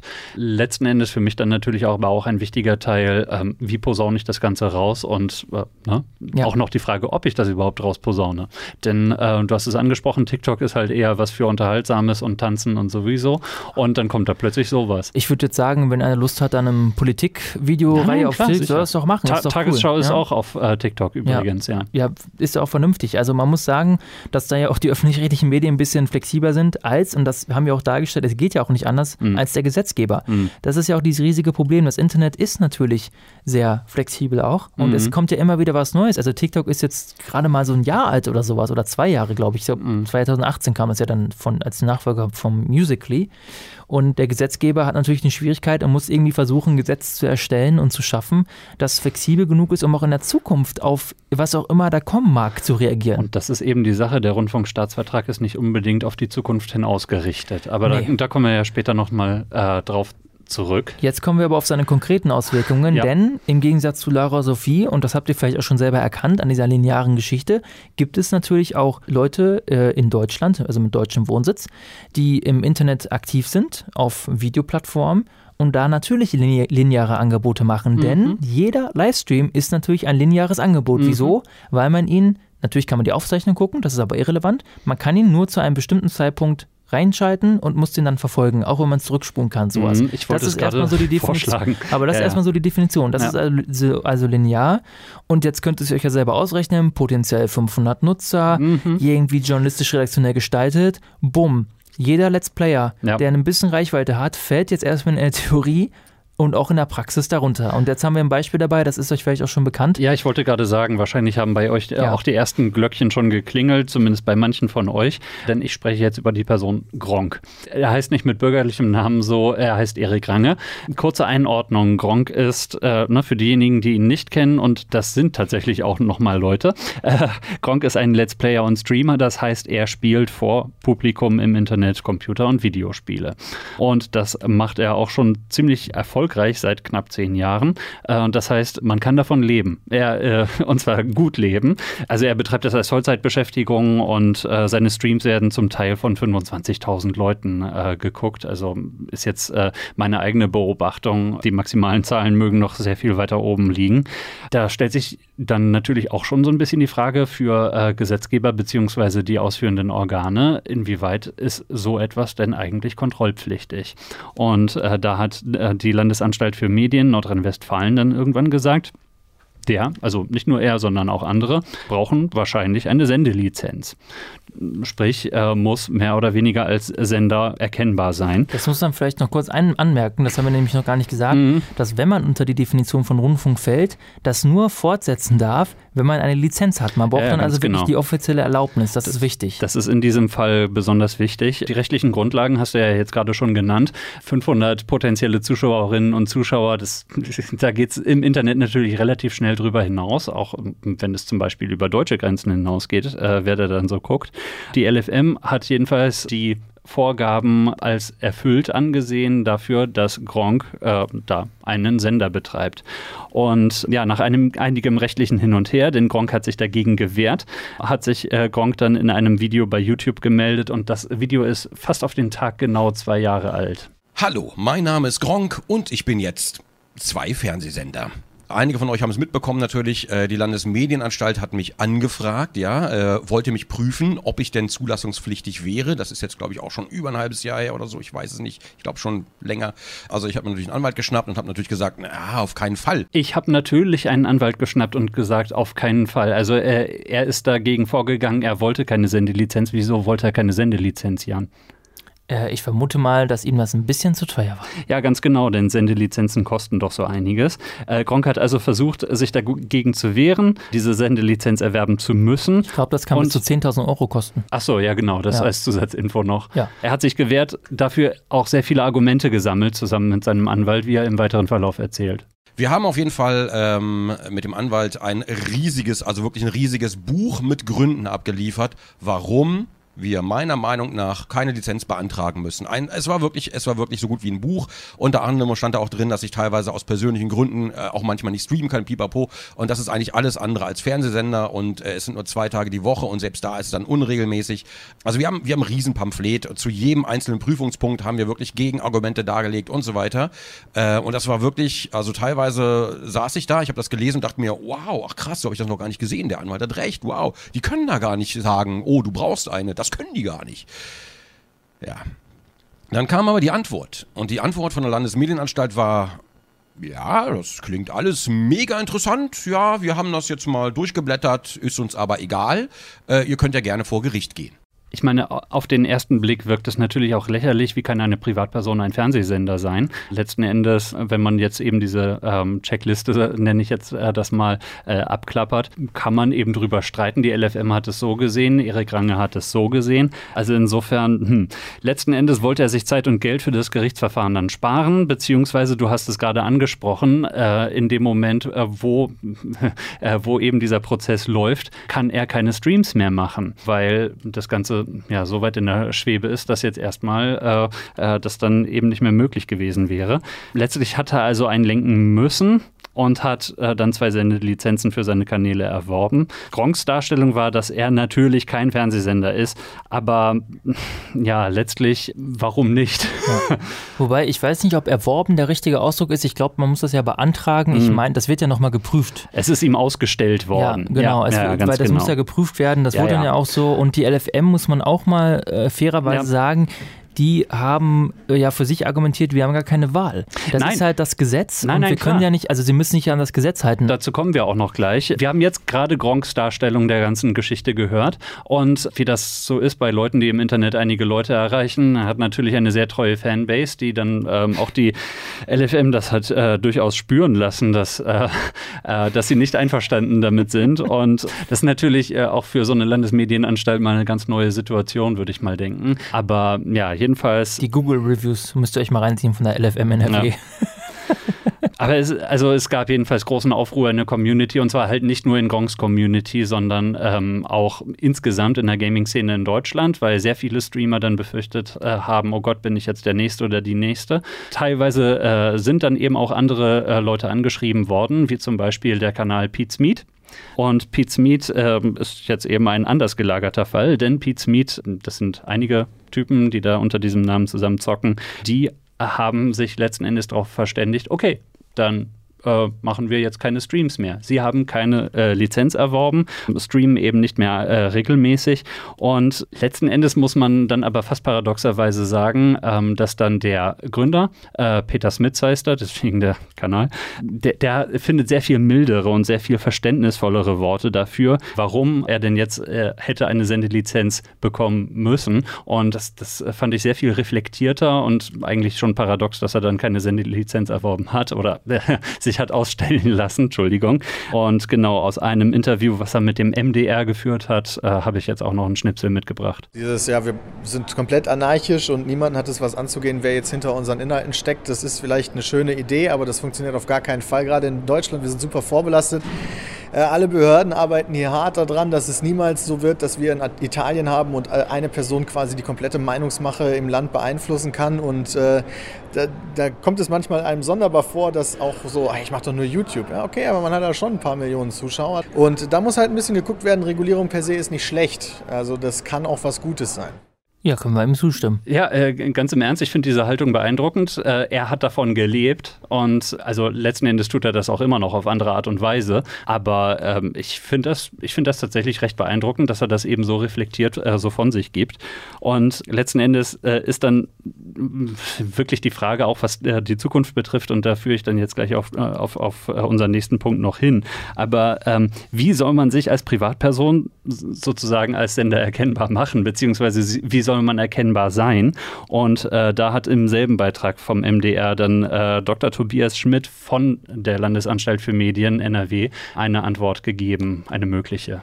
Direktor Schmidt. Ich glaube, das Einfachste wäre, wenn wir die bisherige Logik, dass man erstmal ein sehr aufwendiges Lizenzverfahren betreiben muss, bevor man überhaupt aktiv werden darf, umdreht und sagt, nein, nein, jeder kann erstmal aktiv werden, aber er muss innerhalb eines Zeitraums von, sagen wir mal, drei Monaten bis sechs Monaten sozusagen aufzeigen, muss sagen, übrigens, ich bin hier aktiv, das ist meine Adresse, ich bin verantwortlich für meinen Inhalt. Und wir, die Medienaufsicht, können dann sehen, dass wir in den Fällen, in denen wir feststellen, dass es zu Jugendschutzverstößen kommt oder die Menschenwürde tangiert wird, dass wir in diesen Fällen dann tätig werden. Du hast es gesagt, Jugendschutz ist natürlich zum Beispiel ein großes Thema bei der Kontrolle.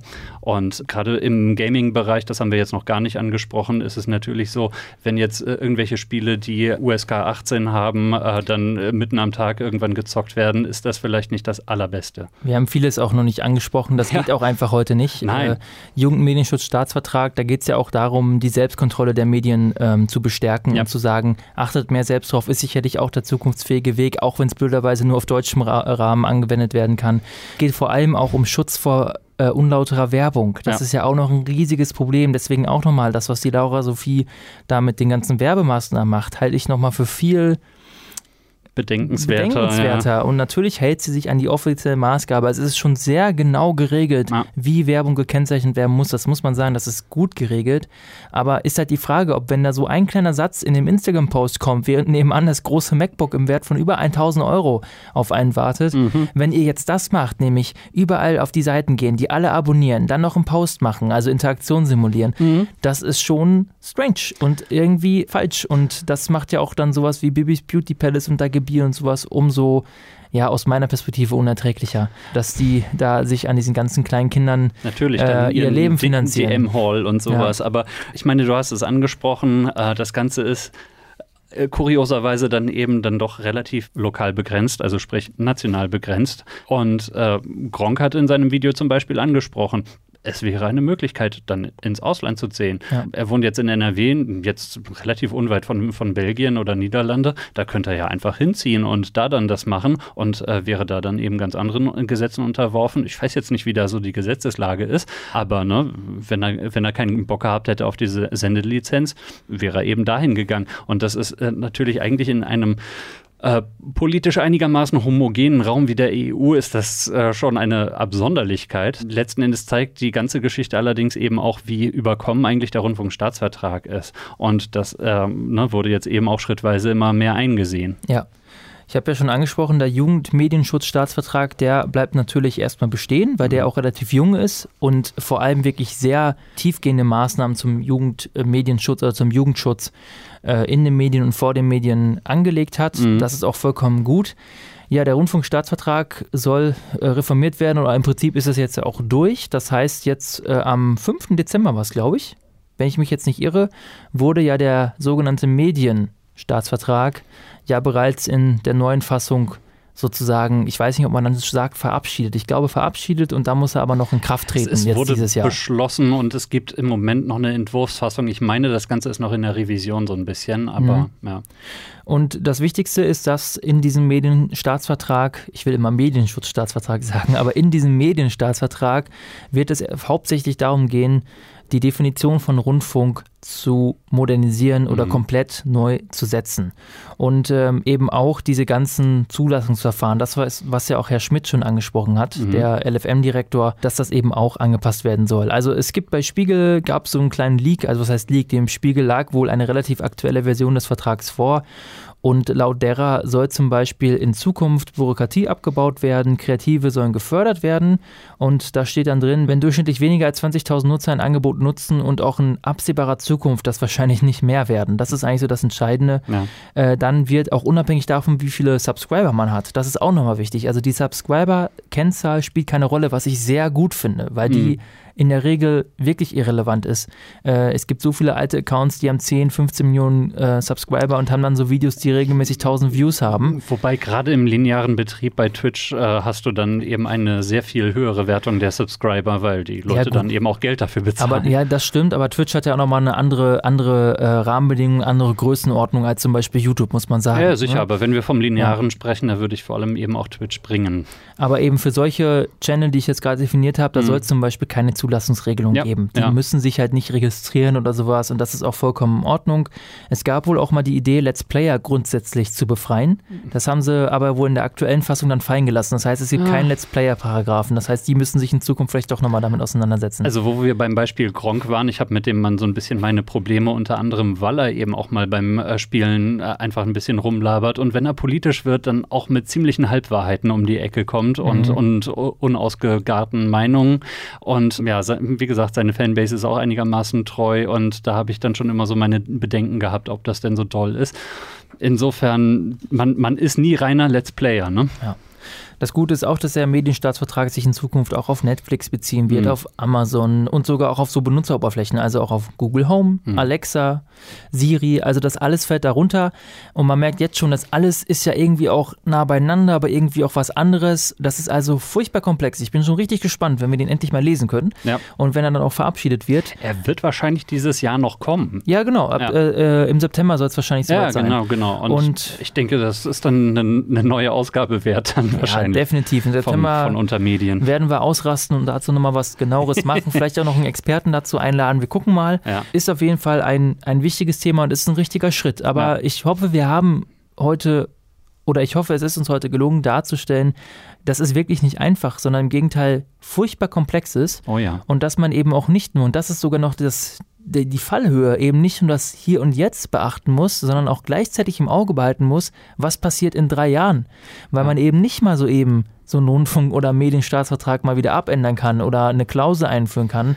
Ja. Das ist das große, die große Schwierigkeit und deswegen wird man auch davon, gehe ich jetzt mal davon aus, dass die Fassung, welche auch immer sie dann am Ende verabschieden werden, sowieso sehr zügig reformbedürftig sein wird. Das liegt in der Natur der Liegt in der Sache. Natur der Sache, ja, Ja. ja, aber ähm, ich glaube, es ist eigentlich äh, auch nochmal wichtig zu erwähnen, dass was hier dann auch schon gesagt wurde in dem einen Soundschnipsel, äh, Kontrolle muss nichts Böses sein, Kontrolle kann auch erstmal gut sein, denn Kontrolle bedeutet nicht Zensur.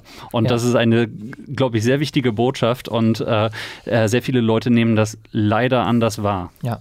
Und Kontrolle kann, wie gesagt, auch durch Selbstkontrolle erfolgen.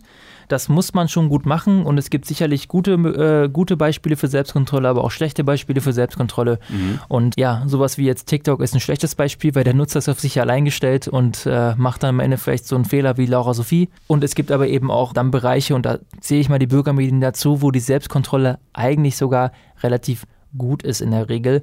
Und wenn es dann nicht durch die Person selber, dann zumindest durch die Szene erfolgt. Ja. Ich würde sagen, dass wir jetzt aber dann einen Schlussstrich ziehen. Das war wirklich, also ich finde, es war sehr informationsreich. Alle schon abgeschaltet. Ja, schaltet wieder ein und zwar genau jetzt, denn jetzt kommen wir noch zum, zum Abschluss der Sendung und wie immer gibt es unsere kleine Konsumempfehlung. Möchtest du diesmal anfangen? Nö. Dann fange ich diesmal an. Ich habe es ja vergessen, muss man sagen. Deswegen habe ich heute nur eine einfache popkulturelle Empfehlung mitgebracht. Ich habe auch schon mal darüber gesprochen an einer kurzen Stelle. Und zwar geht es um ein YouTube-Format tatsächlich, Mhm. das ich aber empfehlen möchte, weil es ein gutes Beispiel dafür ist, wie ein einzelner, eine einzelne Person mit einer guten Idee, natürlich ist ja mittlerweile auch ein Team drumherum, ein größeres, Mhm. echt was Gutes aufbauen kann. Und zwar ist die Person Sean Evans. Das ist der Moderator, der glatzköpfige Moderator von Hot Ones, ein Interviewformat auf Ja. YouTube.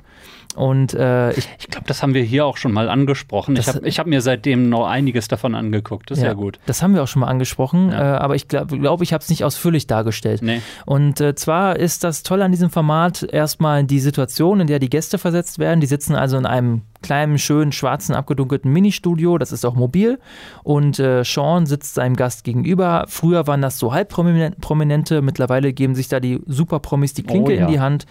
Äh, mein Highlight natürlich Nick Offerman war da, äh, der äh, Darsteller von Ron Swanson aus Parks and Recreations. Also Habe großartig. ich noch nicht geguckt, verdammt. Ja, muss Kristen, ich. Kristen Stewart war jetzt gerade da, um drei Engel für Charlie zu bewerben. Ein toller Film, habe ich mir sagen lassen. Vielleicht genauso gut wie Cats oder Star Wars Rise of the Skywalker, man weiß es nicht. Vielleicht fällt er in dieselbe Kategorie. Äh, möchte, möchten wir auch irgendwann künftig mal Anti-Konsum-Empfehlungen aussprechen? Können wir auch gerne machen. Okay, prima. Miau. Und in diesem Format selber geht es darum, dass Sean also seinen Gästen gegenüber sitzt und auf dem Tisch, der zwischen ihnen steht, befinden sich einige Hot Wings vor jedem Gast und vor ihm auch und dazwischen Soßen. Und äh, das Prinzip ist, dass der Gast und Sean nacheinander diese Hot Wings nach, ab, nach aufsteigendem Schärfegrad verzehren. Keine Sorge, das können auch vegane äh, Wings sein. Diese Soßen sind mittlerweile auch teilweise selbst von Seans Firma hergestellt. Die werden dann natürlich auch ein bisschen promoted und äh, es wird auch wirklich hinterher richtig scharf. Und das Spannende daran ist, dass zum einen natürlich die Prominenten dabei beobachtet werden, wie die wirklich diese immer schärfer werdenden Hot Wings essen müssen und dabei eben plötzlich, egal wer da sitzt, ganz menschliche Reaktionen zeigen. Das ist ja irgendwie was, was man als Zuschauer immer interessant findet. Wenn die sonst immer nur aufgetakelt, geschminkt, professionell auf irgendwelchen Sofas in Hochglanzstudios sitzen und jetzt sitzen die plötzlich vor so ein paar Hot Wings. essen da- Aufgetakelt sind sie aber häufig trotzdem. sind sie trotzdem, essen dann aber da irgendwie, auch Gordon Ramsay war zum Beispiel da, auch eine Mhm. geile Folge, essen dann da irgendwie so, was weiß ich was, ähm, ne, am Ende so ein Hot Wing mit über zwei Millionen Scoville-Soße drauf. Mhm. Und ja, die heulen da, die schwitzen, das Gesicht ist rot, die äh, reiben sich aus den Augen rum, die trinken literweise Milch. Kriegen, kriegen Wutausbrüche. Ja. Wo bin ich hier reingeraten? Das ist halt schrecklich. Ja. Und das ist zum einen spannend. Und auf der anderen Seite, und das ist eigentlich das, was das Format wirklich besonders macht, weil das kann ja theoretisch jeder. Mhm. Dass wirklich Sean, ob er es jetzt selber macht oder sein Team das auch dann unterstützend mitmacht, wirklich sehr gute Fragen vorbereitet. Das heißt Mhm. also, es ist nicht nur diese üblichen, äh, erzählen Sie doch mal, was ist über, Ihre Rolle im neuen Film? Film, ja, ganz Das, genau. das gehört auch mit dazu. Es ist natürlich auch immer noch ein Promo-Format, deswegen Ja. gehen die meisten auch dann dahin, vor allem Schauspielerinnen und Schauspieler. Mhm. Aber dazwischendurch gibt es immer wieder auch sehr intelligente Fragen, die sind häufig auch genauso in die Mitte gesetzt, wo es jetzt anfängt richtig scharf zu werden, damit Mhm. die gleichzeitig damit kämpfen müssen, boah, fuck, das ist gerade richtig scharf. Mhm. Und auf der anderen Seite aber irgendwie exposed werden durch eine Frage, die eigentlich gar nicht so doof ist. Und das sagen auch viele der Gäste, ey, warte Ja. mal, das ist gar nicht so doof, was du mich gerade gefragt hast. En- was ist entweder hier das los, ne? So. oder ist es irgendwie gnadenlos gut recherchiert und die Gäste fragen, wie, wie seid ihr dazu gekommen? Ja, also- Woher wisst ihr das? Also das kann ich nur empfehlen. Äh, da gibt es mehrere Staffeln. Das ist wirklich hochprofessionalisiert war mittlerweile. Ich glaube, die haben jetzt auch schon über sieben Millionen Subscriber. Deswegen ist jetzt kein Geheimtipp oder sowas, aber ich Mhm. wollte es jetzt nochmal sagen. Und wie gesagt, ich habe meine eigentlichen Konsum, meine eigentliche Konsumempfehlung vergessen. Und deswegen äh, war das jetzt aus der Not geboren. Aber jetzt darfst du nochmal ran. Jetzt darf ich noch mal ran. Ich, ich weiß nicht, ich habe das Gefühl, ich neige ganz gerne dazu, so ein, so ein bisschen im Meta-Bereich mich äh, hier weiter aufzuhalten und äh, ne, im, im Medienbereich. Deswegen ist das erste Mal jetzt ein Film meine Konsumempfehlung, nämlich aus dem Jahr 2014 der Film Nightcrawler. Ich weiß nicht, ob du den vielleicht gesehen hast. Mit Jake Gyllenhaal habe ich Mit- gesehen. Mit Super. Gyllenhaal. Gyllen- Ähm, Gyllenhaal, egal, super geil. Ein, einigen wir uns auf irgendwo in der Mitte. Gyllenhaal. Ähm, Ja, da kommt wieder dein GIF äh, zum mein Ausdruck. GIF, ja, mein GIF und dein GIF. Ja. Okay, Lieb, liebe Hörerinnen und Hörer, bitte postet auf ostviertel.ms, wie ihr GIF aussprecht. Ja, ähm, jedenfalls Regie, äh, Dan Gilroy, der ist bisher nicht so besonders viel in Erscheinung getreten äh, als Regisseur, hat mehr Filme geschrieben. Auch diesen Film hat er selber geschrieben, das, das Drehbuch dafür. Letzten Endes, ich werde nicht den ganzen Film zusammenfassen, aber äh, Jake Gyllenhaal ist ein ja, Videojournalist im, im negativsten Sinne. Also äh, er ähm, hört nachts den Polizeifunk und fährt sofort zu irgendwelchen äh, Tatorten oder Unfallorten, um äh, seine Videokamera zu zücken und äh, seine Bilder dann der sensationsgierigen Presse dann äh, zuzuspielen. Ein ganz normaler RTL West VJ-Job, oder? Ich wusste, dass jetzt so eine Bemerkung kommt. Dein- Dein Gesicht hat dich damit verraten. Wolfgang Kohn bei Punkt 6 sofort die Unfallbilder von der B54 zeigen kann. Sagen wir es mal so, die äh, Medien, wie sie dort äh, dargestellt werden, die haben wir in Deutschland jetzt noch nicht so unbedingt, aber es ist eben ein ähm, in LA ansässiger äh, Fernsehsender. Mit der Zeit jedenfalls wird Jake Gyllenhaal, ich weiß nicht mehr, wie seine Rolle heißt, deswegen nenne ich ihn einfach Jake Gyllenhaal. Sag doch nur Jake. Ja, Jake. Jake wird äh, immer skrupelloser, was die Beschaffung dieser Bilder betrifft. Und ähm, ich denke mal, mehr muss ich da gar nicht groß spoilern. Es ist äh, letzten Endes, also es ist ein, ein relativ darker Film, der ähm, die Medienbranche da auch nicht so besonders gut aussehen lässt und eigentlich nur das Schlechteste im Menschen hervorkehrt. Und deswegen, also wer sich Filme nicht angucken mag, wo der Protagonist oder die Protagonistin also strotz unsympathisch sind, ähm, da gar nicht erst äh, einschalten, aber ähm, den, den anderen würde ich dann schon dazu raten, diesen Film mal zu gucken, denn er ist auf jeden Fall beeindruckend, egal wie man, mit welchem Gefühl man am Ende da rausgeht. Kann ich nur zustimmen, wirklich super Film. Mhm. Und der bietet auch so ein bisschen ja eine Überleitung, wenn es klappt, zu unserer nächsten Folge, wenn der Gast, den ich mir da vorstelle, Zeit hat und kommen kann. Jetzt lehnst du dich doch so weit aus ja, dem Fenster. ja, ich sag's ja nur, wenn es passiert. Das ist konditional, was ich jetzt sage. Mhm. Aber wenn äh, also dieser Gast kommt, dann kann man nämlich auch darüber sprechen, diese Grenze zwischen, wie schafft sich Fernsehen im, vor- äh, vor allem, Mhm. seine eigene Realität. Oder wie sehr wird das, was ich da darstelle, gebogen, um Spannungsbogen, Dramaturgie, Drehbuch, Senderansprüchen, Produktionskapazitäten gerecht zu werden. Da Ja. spielen so viele Faktoren eine Rolle. Und ich hoffe, dass wir nächstes Mal mit einem Praktiker aus der gelebten Medienpraxis, äh, was privaten öffentlichen Rundfunk angeht, öffentlich-rechtlichen Rundfunk angeht, uns darüber austauschen können. Ganz genau. Wolfram Kohns nächstes Mal bei uns. Ach, Kohns, ich habe Kohnen gesagt übrigens. Tut mir leid, Wolfgang Kohn ist auch nicht schlecht. Wolfgang Kohns ist es natürlich, unser alter RTL-Spendenmarathon. Wolfram, Leiter. nicht Wolfgang. Wolfram, da Wolfram wollte ich, dann habe ich jetzt, ich habe vorhin Wolf, ist egal. Boah, ist, schon, ist schon spät jetzt, richtig spät. Macht nichts, Wir haben wir schon fast nach Mitternacht. kurz geblieben. Ja, tatsächlich. Ich hätte gedacht, wir brauchen diesmal mehr als zwei Stunden. Ja, das lag daran, dass wir diesmal noch mehr Redaktionssitzungen als sonst gemacht haben. Und wir haben eine Redaktionssitzung gemacht. Oh, wir haben eine Sendung, die ist 80, 85, 90 Minuten lang. Boah, ist das kurz. Unsere Ansprüche äh, sind da auch, haben sich, aber was soll's? Es hat sich halt gewechselt. Mhm. Wir hören immer wieder das Feedback und das Feedback ist es widersprüchlich und deswegen denke ich mir, wir machen, was wir wollen Ja. und entweder euch gefällt oder euch gefällt es nicht. Aber wenn es euch gefällt, dann sagt uns das. Wenn es euch nicht gefällt, dann ist mir auch egal. Und wo, wo könnt ihr uns das sagen? Ha. Ja. www. Https doppelpunkt slash slash www.ostviertel auch ohne www Mhm. ostviertel.ms Ganz genau.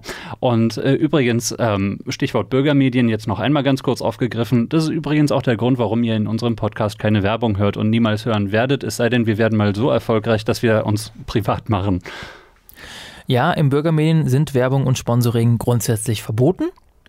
Übrigens, vielleicht machen wir dazu mal eine Folge, denn bei Innervision gibt es das manchmal trotzdem.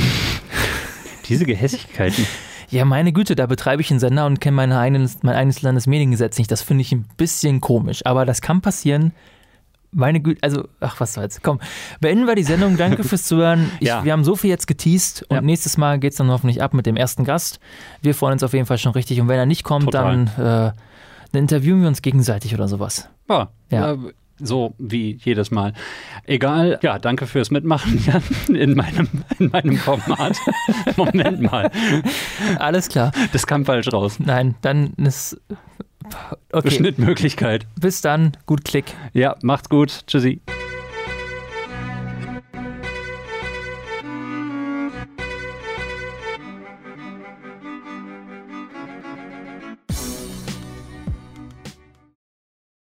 Eine, eine weitere äh, Frage, du schneidest dann, ja.